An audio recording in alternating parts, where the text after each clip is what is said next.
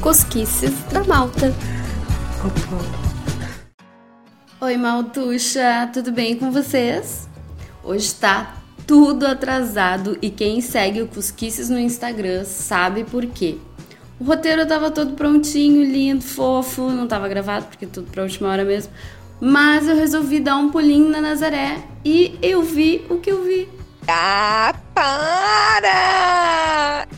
Com isso bateu uma emoção imensa, tão grande quanto o sentimento de culpa por ter falado mal da minha Nazarezinha há duas semanas. Por isso eu mudei tudo e eu vou falar sobre essa combinação de latitude e longitude que parece ser o meu lugar no mundo. Eu sou a Melina e esse é o novo episódio do Cusquices da Malta. Bom, Nazaré é uma cidadezinha praiana, claro, com um pouco mais de 15 mil habitantes. É um estádiozinho de futebol da terceira divisão.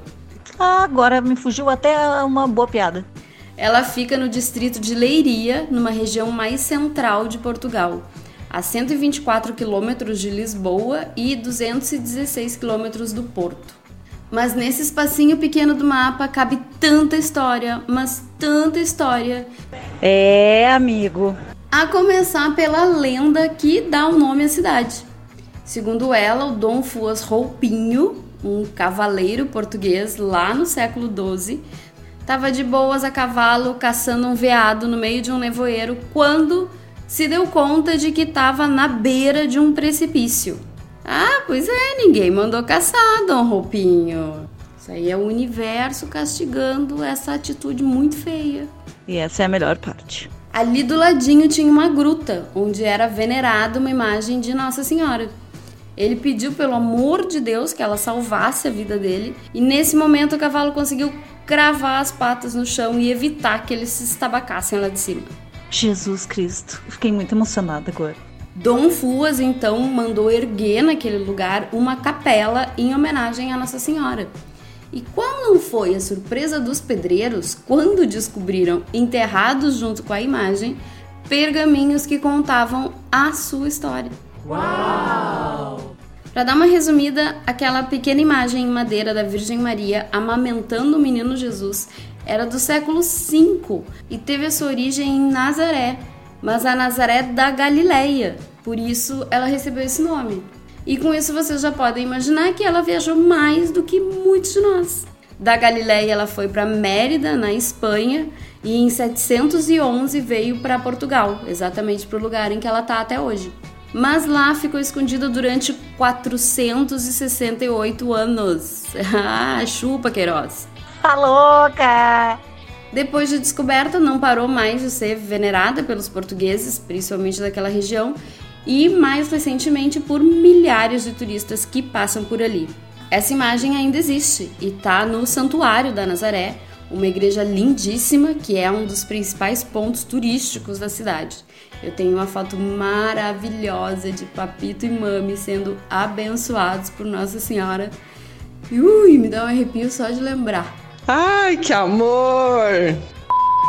Além de uma lenda maravilhosa, Nazaré também mantém tradições muito peculiares. A principal talvez seja a das sete saias, uma vestimenta típica das mulheres nazarenas e que tem uma historinha muito legal. Hoje Nazaré vive basicamente do turismo, mas durante muito tempo ela foi uma vila piscatória, ou seja, a principal forma de subsistência era a pesca. E enquanto os maridos estavam no mar pescando, muitas esposas ficavam esperando por eles na praia. E as sete saias serviam parte para cobrir e esquentar as pernas e a outra parte para puxar para cima e agasalhar o resto do corpo. Estão conseguindo visualizar o que eu tô querendo dizer? É. Não sei. Eu acho isso muito amor, gente. Porque é aqui, ó, que eu ia ficar tomando vento e areia na cara em vez de estar em casa bem quentinho embaixo das cobertas. Já deu pra ver o tipinho, né? Mas enfim, isso acontecia e, embora não aconteça mais, não que eu saiba pelo menos, muitas mulheres mais velhas ainda usam esse tipo de roupa no dia a dia. Elas são inclusive uma atração à parte, com as pessoas pedindo para tirar fotos. É muito bacana. Coisa mais mimosa! Isso dá uma cara tão fofa para Nazaré. Aqui em Portugal eu não lembro de já ter visitado outro lugar que tenha alguma coisa assim tão característica. Uh, claro que ainda me faltam muitos lugares para conhecer aqui, mas uh, igual a essa coisinha específica da Nazaré eu ainda não encontrei. E ainda no tema pescatório, ai, eu amo essa palavra. Tem outra tradição que são os peixes secos, que quer dizer exatamente isso que parece. Ali mesmo na beira da praia, os pescadores nazarenos armam estruturas onde colocam os mais diversos tipos de peixe para secar. Essa prática é bem antiga e começou por necessidade, como forma de conservar o peixe, para as famílias manterem o sustento mesmo quando a pesca fosse mais escassa. O tempo passou, o freezer foi inventado, mas mesmo assim, Nazarezinha manteve esse costume. Mas não se deixe enganar. Apesar de todo esse apego a algumas tradições, Nazaré é uma cidade com boa estrutura turística, tanto é que, como eu disse, é em torno disso que gira a economia de lá atualmente. Quem ouviu o episódio do Cusquice sobre praias, talvez lembre que eu falei uma coisa assim. A verdade é que, para mim, Nazaré conseguiu achar o equilíbrio entre manter a cultura local e estar preparada para o turismo. E isso fica muito claro para quem passa um tempo por lá. Na minha opinião, mérito da administração pública e principalmente da população nazarena que souberam mesclar essas duas coisas que muitas vezes podem ser bem antagônicas. E aqui então eu já vou começar a misturar a minha história com a da Nazaré. Uma das coisas que me fez acreditar no potencial de uma cidade tão pequena foi essa relação dela com o turismo. Tem que pensar na estratégia do negócio, né? Hoje a Nazaré tem no verão um fluxo normal de uma bela cidade litorânea mas é justamente no inverno que está o diferencial. Enquanto a maioria das praias está lá hibernando porque nada acontece, Nazinha desperta seu canhão, transformando suas ondas em verdadeiros paredões, o que atrai milhares e milhares de pessoas do mundo todo. Então acho que é uma boa ideia. Para quem não sabe, não lembra ou não ouviu o episódio, esse fenômeno das ondas gigantes só acontece entre outubro e março. Então tem possibilidade de função o ano todo. Uhul! E isso ficou bem claro ontem quando eu fui colocar as moedinhas no parquímetro. Apesar de já não ter mais clima nenhum de praia, com o frio chegando e chegando bem, o valor era de alta temporada. Lembram que uma vez eu contei que em algumas cidades uh, tinha essa diferença para alta e baixa temporada? E eu dei justamente a Nazaré como exemplo? Pois é, ontem lá mesmo já foi diferente. E tem mais, cada época tem um tipo de turista predominante. Culturalmente isso é fantástico. No verão, o público é majoritariamente sênior, como eu ouço muito por aqui. Eu gosto de sênior porque é uma alternativa muito mais coerente para idoso já que a gente tem a mania de associar idoso ao velhinho de bengala, quando tem muito idoso com mais disposição do que eu com os meus 41 anos. Exatamente. Mas o fato é que é esse mesmo o público dominante na temporada mais quente. Particularmente eu amo seniors que viajam, porque geralmente são pessoas muito bem-humoradas. Eu tive conversas ótimas com diversos deles quando trabalhei em uma loja de souvenirs na Nazaré.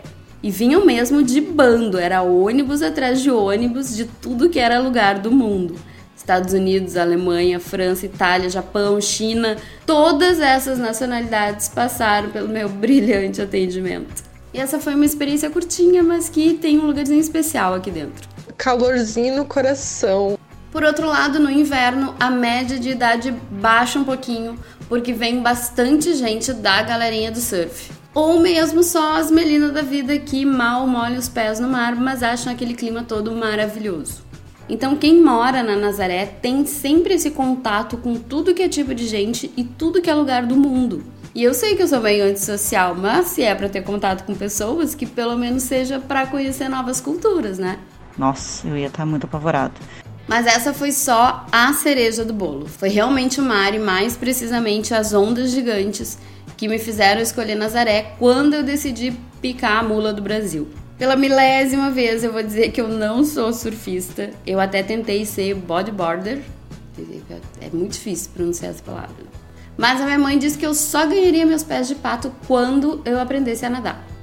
E sábia como toda mãe, ela tinha certeza que eu não ia durar na aula de natação. Acho que eu nunca consegui nadar uma piscina em linha reta, assim. Eu sempre começava em uma raia e terminava duas raias depois. Ou as pessoas vão me achar burra, o que elas não estão erradas. Então eu até aprendi mais ou menos a nadar, mas nunca o suficiente para eu me virar no mar.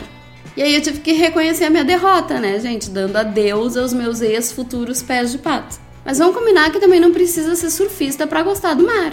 Não? Eu acho o mar a coisa mais fascinante da natureza.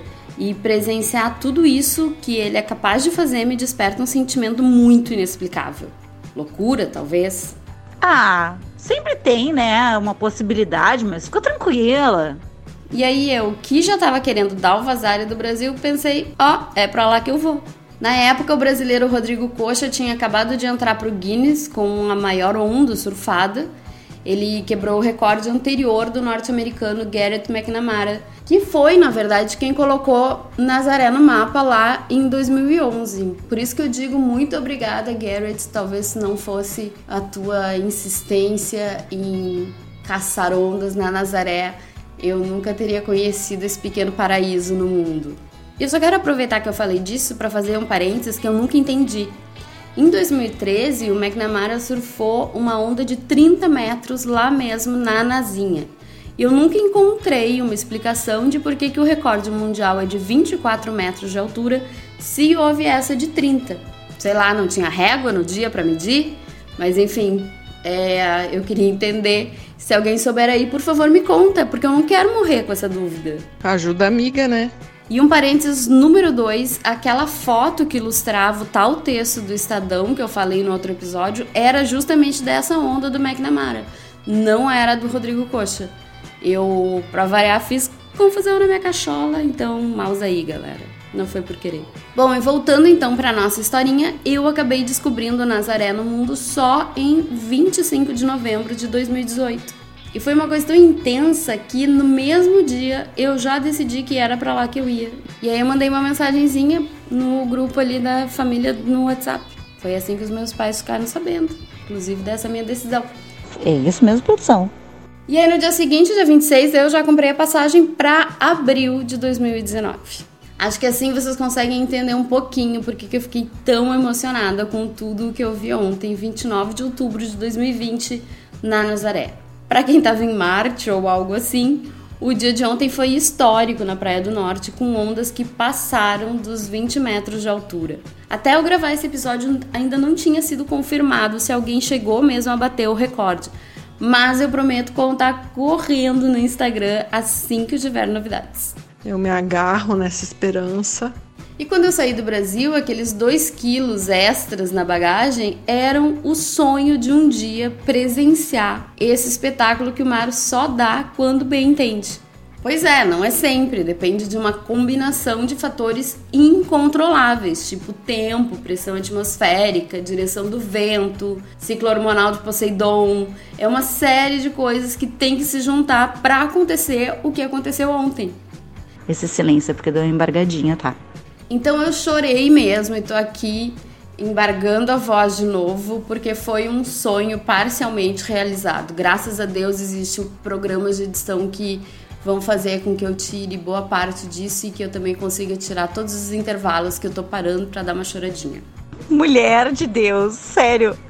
Não deu para ir até o farol por causa da aglomeração. Aliás, bem lamentável a organização da Câmara Municipal nesse caso, e mais lamentável ainda o comportamento das pessoas.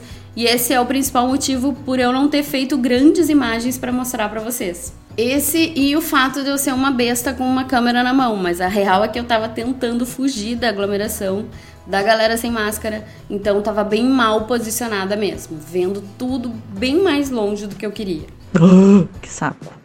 E no fundo isso aconteceu porque a vida é muito sábia. Eu tô num momento bem sensível, com muita saudade da minha família.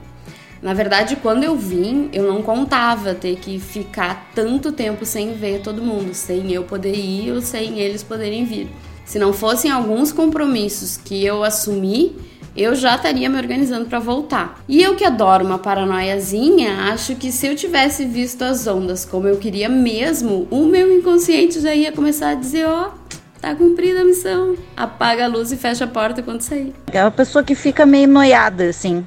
Então eu não arredo o pé daqui, enquanto eu não conseguir ver isso que eu vi ontem, mas bem de pertinho. Rolou um plot twist no episódio, não sei se vocês perceberam. Começou na Nazaré, tudo muito cultural, tudo muito Cusco, e terminou com isso que faz parte de qualquer viagem, dure ela o tempo que durar. Tudo tem um propósito. Os sentimentos nos confundem o tempo todo, mas também nos iluminam. Então, quanto mais a gente buscar entender cada coisinha que a gente sente, melhor vai ser a nossa convivência com as nossas escolhas. Vou repensar, vou repensar, vou repensar. Vamos ver, vamos ver. Eu prometo que esse momento psico intra-reflexivo não vai se repetir aqui no podcast. A proposta de focar nas curiosidades portuguesas segue firme. Mas, como eu digo, os episódios sempre têm parênteses e esse foi um colchete. Lembram que dentro dos parênteses tem colchetes? Ou é o contrário? Eu tenho muita curiosidade, mas ui, Bom, enfim, Nazaré me desperta muito mais do que a turista que vive em mim. É uma coisa de ligação astral, espiritual, sei lá como definir. E mais do que isso, ela é o símbolo da maior mudança que eu fiz na minha vida. Então eu nunca vou conseguir falar dela sem me emocionar, sem me rasgar em elogios, sem essa pieguice toda. Que a gente precisa de muito LSD. Bom, como vocês perceberam, eu me passei no tempo e no assunto. Então lá no Instagram eu vou falar mais sobre a cidade, sobre os pontos turísticos, sobre comidas típicas, tudo isso que vocês estavam esperando ouvir nesse episódio e não ouviram, coitadinhos. Agora é tarde, Inês é morta. Vai ter foto do santuário, da capelinha erguida pelo Dom Fuas Roupinho, da vista maravilhosa do penhaço de onde ele quase despencou, do farol da Nazaré, das nazarenas com as sete saias e, claro, do que eu consegui captar de fotos e vídeos desse dia histórico. Entre outras coisas que eu já vi por lá. Acompanhem arroba Cusquices da Malta, porque se tem um lugar que eu tenho conteúdo extra para postar, esse lugar é a Nazarezinha. Combinado, meus amores e amoras? Muito obrigada pela paciência e pelos lencinhos, que os sonhos de vocês se realizem, mesmo que parcialmente. Só isso já dá um gás que a gente nem sabe de onde vem. Fiquem bem, se cuidem e nos ouvimos na semana que vem. Beijo!